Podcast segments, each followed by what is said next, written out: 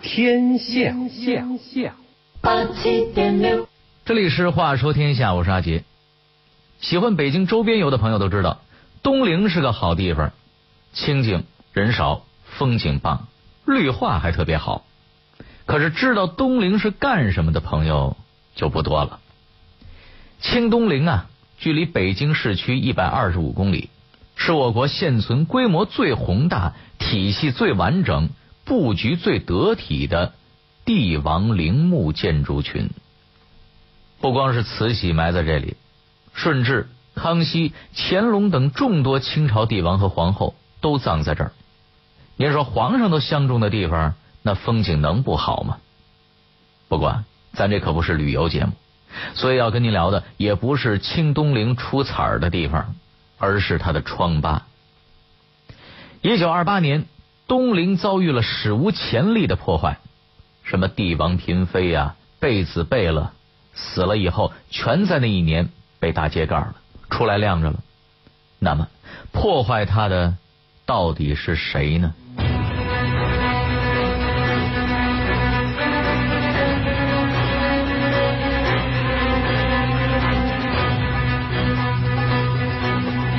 谁这么大胆子，敢盗掘皇家的陵墓？又是谁瞒天过海，想献宝脱罪？慈禧和乾隆的陵墓究竟有多少宝贝？那些价值连城的国宝，又都到了谁的手上？话说天下，阿杰和您聊聊东陵大盗孙殿英。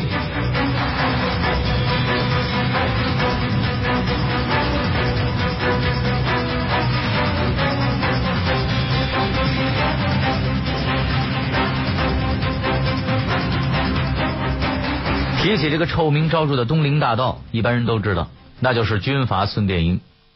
孙殿英一般人都叫他孙老殿，因这位脸上出过天花，所以也有人把他叫做孙麻子。他幼年丧父，老母亲对他是溺爱娇惯，所以他自幼养成了调皮捣蛋的性格。他十几岁的时候，开始跟着当地的流氓地痞鬼混，经常出入赌馆。很快就成了一个著名的赌棍。不过那个年月生逢乱世，越是这号人越吃得香。也就是说呀，社会没了秩序，就变成了赤裸裸的丛林社会，弱肉强食。而孙殿英就是在那样的一个社会摸爬滚打出来的一个刘邦式的人物。早先，由于孙殿英在贩卖毒品时结识了玉溪镇守使丁香林的部下。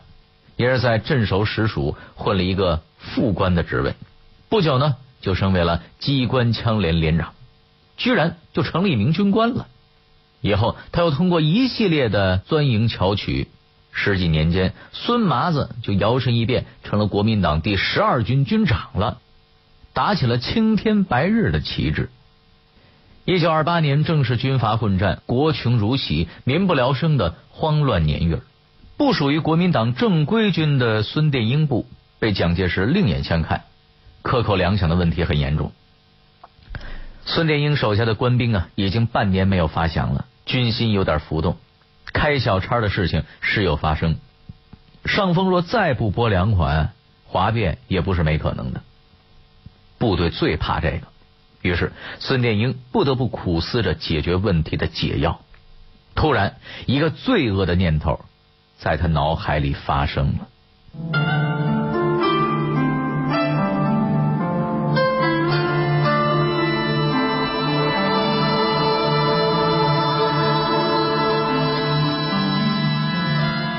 那么，孙殿英想出了一个什么主意？又是谁和他一起成立了密谋小组呢？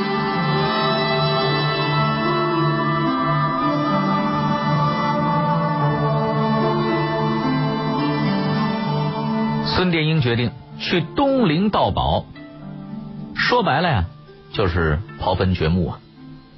那个时候，孙麻子正好管辖着河北遵化一带，清东陵就在那里。他经常听人议论啊，说东陵一带的守陵人坚守自盗，把山上的树都快盗光了。陵园里的地面建筑上的能卖的小件，什么门把手啊、铜门钉啊，也被拆的是七零八落。有的甚至开始往外倒卖石雕。一个好好的清东陵已经是面目全非了。老听老听，这孙殿英啊就成了腊月的萝卜，动了心了。他心想啊，干嘛小打小闹的呀？要我来，干脆直接大揭盖，把里边的宝贝全都给他弄出来，多好啊！地痞出身的他就是敢干，说做就做。他先是把自己的军师，一位没落的前清举人李朗先李先生给叫了出来，再把谭温江等几个师长也叫来聚在一起。就这样，鬼吹灯清东陵分组宣告成立了。几个师长啊，当然是积极赞成啊。黎先生是个文化人，知道偷坟掘墓那可是丧尽天良的事儿，更何况是挖清皇室的墓，当时就提出了异议。可是孙殿英一瞪眼儿，老子连饭都吃不上了，还管啥良心呢？他也就只能找不到。哎呀，昔年三国时期也曾盗挖过汉室陵寝，都是为了天下一统，呃，也有此一论呐。孙麻子一听，还有这事，更美了，挖。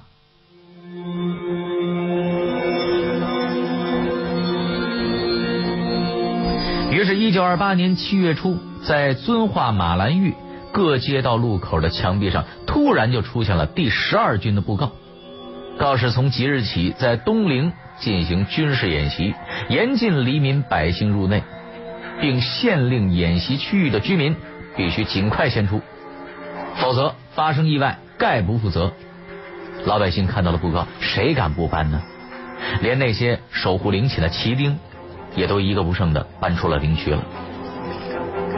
孙殿英虽然嘴上这么说呀，心里还是虚。毕竟知道这也不是什么好事，唯恐泄露机密，于是又在陵园四周设置警戒，不许任何外人入内，并散出谣言说陵园四周布有地雷。这样一来，更没有人敢靠近陵区一步了。与此同时，孙殿英的第八师师长谭文江率部向马兰峪的马福田部发动了袭击，把马福田的队伍给打散了。那位说了，这马福田是谁呀？孙殿英挖坟干嘛还烧上他呢？这也是鬼吹灯小组商量出的一计。这马福田呀，是当时活跃在东陵马兰峪一带的最大的土匪，也曾扬言要扒了慈禧的坟弄财宝。可是啊，他也就是说说，当时的东陵可是大墓，没有点军事实力，你连门都找不着，所以。马福田根本就是雷声大雨点小，可是谁叫你有这意思呢？谁叫你口出狂言呢？我就打你个不知天高地厚！孙殿英就是这么想的，这才借着维护东陵安全的口实，带兵进驻东陵。土匪被打散了，孙殿英也不追，你们走了，正好该看我的了。之后，孙麻子的师长谭文江和旅长韩大宝。率工兵营等部开始在东陵掘墓。一九二八年七月四日，他们首先挖慈禧的坟，可是刚开挖就遇到了麻烦。工兵营在陵寝各处连续挖了两天两夜，都找不到地宫的入口。孙殿英急了，找来了当地一个僵石匠。据说呀，他曾经参加过修筑陵墓，记得进入地宫的位置。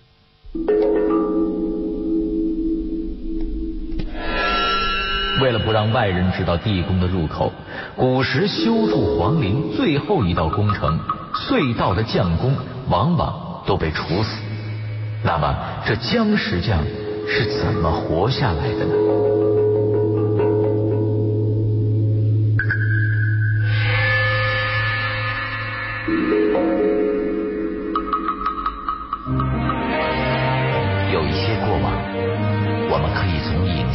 寻找。太久的过去，我们可以从书籍中还原；还有一些在时光中流淌的故事，让我们为您从电波中再现。乾隆皇帝又有点到了一九三五年，日军是话说天下，带您用声音徜徉在历史的天空。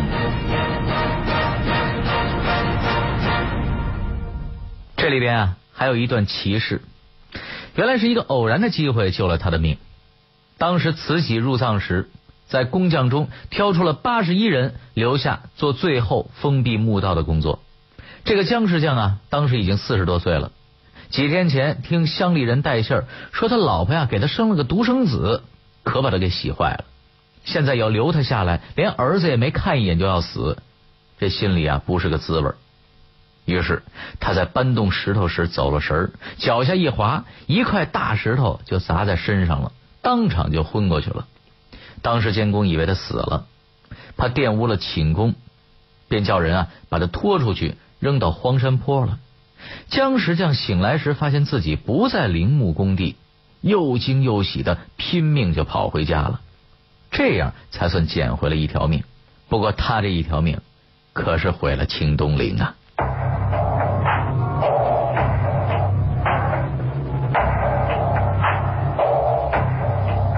深更半夜，姜世将突然被几个军人请到了东陵来。他迷迷糊糊，不知道发生了什么事儿。孙殿英对姜世将说：“你指点一下，进入慈禧寝宫的墓道入口，就送你回去。”姜世将明白是怎么回事了，吓得跌坐在椅子上。姜世将心想：“我怎么能做出出卖祖宗的事呢？”孙殿英用元宝金条来引诱，姜石匠还是一言不发。孙殿英火了，把桌子一拍说：“他奶奶的，不说！”就把你儿子抓起来，老子非扒了他的皮不可。这一招还真灵，还没等孙殿英手下的人出门呢，姜石匠就扑通一声跪了下来。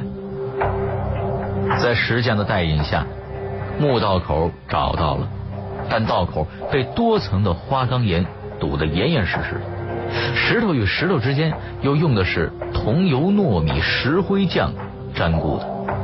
真可谓是天衣无缝啊，比自然山石还难凿。工兵营长叫人搞来了两大桶消强水，想用腐蚀的办法打开道门，但还是无济于事。时至夜半，掘墓的官兵一个个累的是汗流浃背，瘫倒在地上。孙殿英急了，干脆叫部下运来炸药，牵上导火索。只听轰轰几声震耳欲聋的巨响，慈禧陵墓的墓道被炸开了一个大窟窿，霎时一股股的阴煤气就从这墓里窜出来了，吓得官兵是直往后退。不过在孙殿英的逼迫下，官兵们还是提着马灯，战战兢兢的沿着墓道往下走。这些官兵进入地宫，看见十条供桌上的珠宝闪闪发光。已经半年没发新饷的这些匪兵也顾不得许多了，一拥而上，将供桌上的殉葬宝物是抢得精光。然而他们贪心不足，又刀劈斧砍，将慈禧的棺材打开，那满棺的金银珠宝更是灿灿盈盈。匪兵们又向着棺里扑去，将棺内的珍宝是洗劫一空。在抢掠中，慈禧的尸体被扯出关外。在争抢尸身宝物时，尸首被分拆，惨不忍睹。甚至有三名军官为了争夺宝物，开始互相残杀，死于地宫。后来啊，匪兵们在撬动棺木时，又发现了一个地洞，于是又将地洞的宝物也都给抢光了。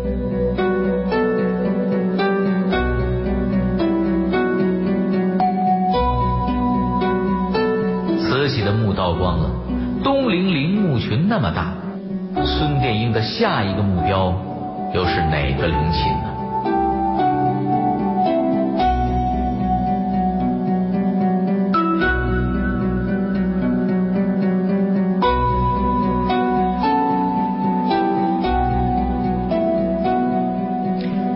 一只羊也是赶，两只羊也是放。慈禧墓道完了，孙殿英一不做二不休。又命人开挖玉陵，这玉陵是乾隆的墓，这里边值钱的东西就更多了。挖法与之前一样，野蛮进入。乾隆的地宫更富丽、更堂皇，这些宝物自然也被洗劫一空。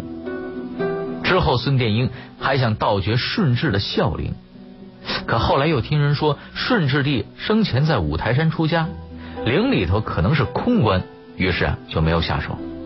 不过这就完了吗？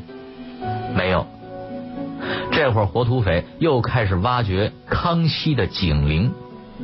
不料石下沟中流出了黄水，转眼之间就像瀑布一样喷发出来。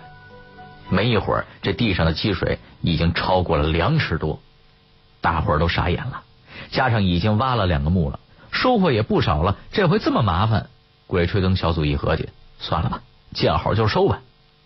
七月十一日，经过了七天七夜的疯狂盗掘，孙殿英部满载而归，开拔西去。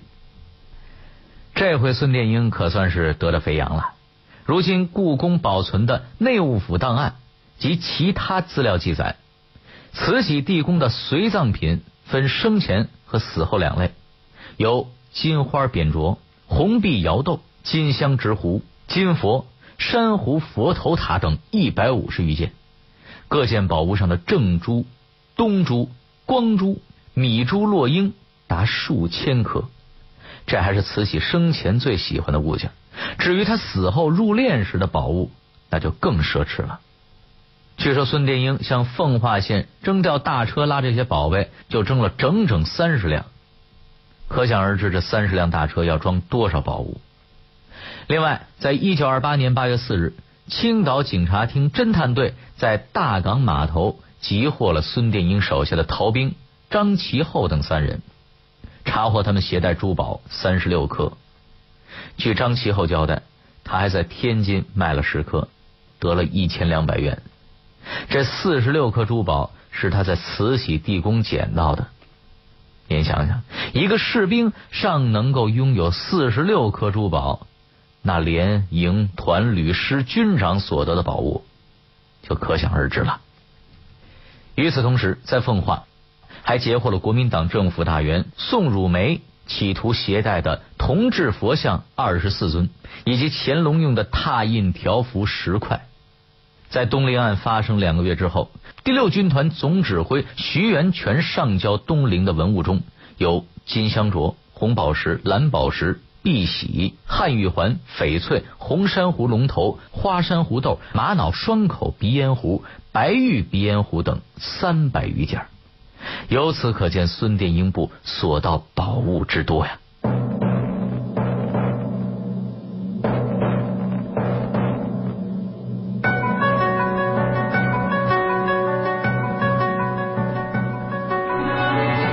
了这么一件惊天动地、伤天害理的事情，孙殿英又受到了什么惩罚呢？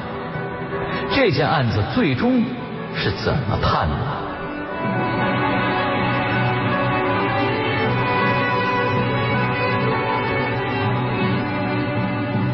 孙殿英以刀砍斧劈炸药炸，肆无忌惮的盗掘清东陵之时，蒋介石、何应钦等国民党党政军要员正在离东陵仅一百多公里的北平举行告祭孙中山、庆祝北伐胜利的活动。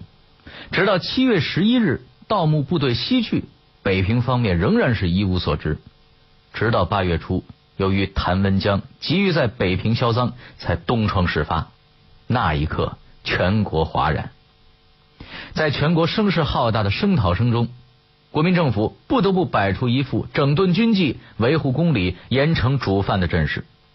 八月十日，以国民政府委员刘仁瑞为首的调查人员前往东陵开始调查。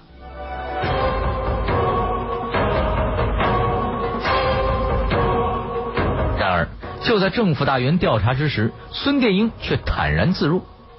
竟以十二军军长和案情以外的第三者身份，向第六军团总指挥徐源泉递交呈文，为盗陵要犯谭文江辩护，罗列谭文江与盗陵案绝无关系的种种理由。这徐源泉给孙麻子指点迷津，要他下大本钱，设法打点。孙殿英心领神会，连忙从东陵赃物中挑选了其中一柄九龙宝剑。剑面上镶有九条金龙，剑柄上镶有宝石。孙麻子托戴笠送给了蒋介石，另一柄宝剑托戴笠送给了何应钦。乾隆颈项上的一串朝珠有一百零八颗，是无价之宝。那最大的朱红色的两颗，孙殿英在天津时送给了戴笠。慈禧的枕头是一个翡翠西瓜，孙殿英托戴笠送给了宋子文。慈禧嘴里含的一颗夜明珠最为珍贵，开是两块，合拢是一个圆球，分开透明无光，合拢则透出一道绿色的寒光，夜间在百步之内都可以照见头发。孙殿英将这件宝物也托戴笠送给了宋美龄。孔祥熙和宋霭龄见后十分眼红。于是孙殿英便又挑选了两串朝鞋上的宝石送了过去，这才算了事。他还将价值五十万元的黄金送给了阎锡山。在这一系列打点下，东陵被盗一个多月，竟然一直处于无人管理的状态。国民政府方面虽然派过大员勘察，却没有善后办法。寓居天津张园的末代皇帝溥仪听说后是痛哭流涕。立刻在张园设灵祭奠，并电召北京皇室宗亲以及卿士遗臣速来天津商讨善后事宜。当然了，在这些卿士遗臣面前呈现的是一副惨不忍睹的情况。直到八月三十一日，复葬事宜才告结束。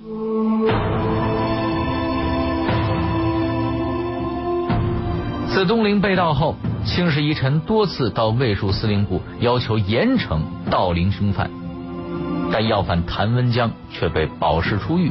孙殿英更是不断的加官进禄，提任安徽省主席，暂编第五军军长。在抗日战争时期，他和庞炳勋投敌，组织新五军。日本投降后，他又成为了所谓曲线救国的忠臣，被委派为先遣军总司令。与人民解放军为敌，在解放军解放河南汤阴的战役中，这个二十多年来一直逍遥法外的盗陵主犯，终于被解放军生擒，后死于战犯收容所中。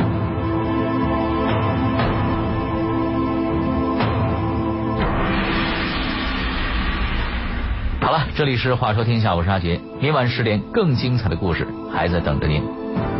另外，如果您想收听我们节目的广播回放，也可以用手机下载听听 FM 软件，或者关注北京文艺广播的微信公共账号。接下来，请您继续欣赏北京文艺广播的精彩节目。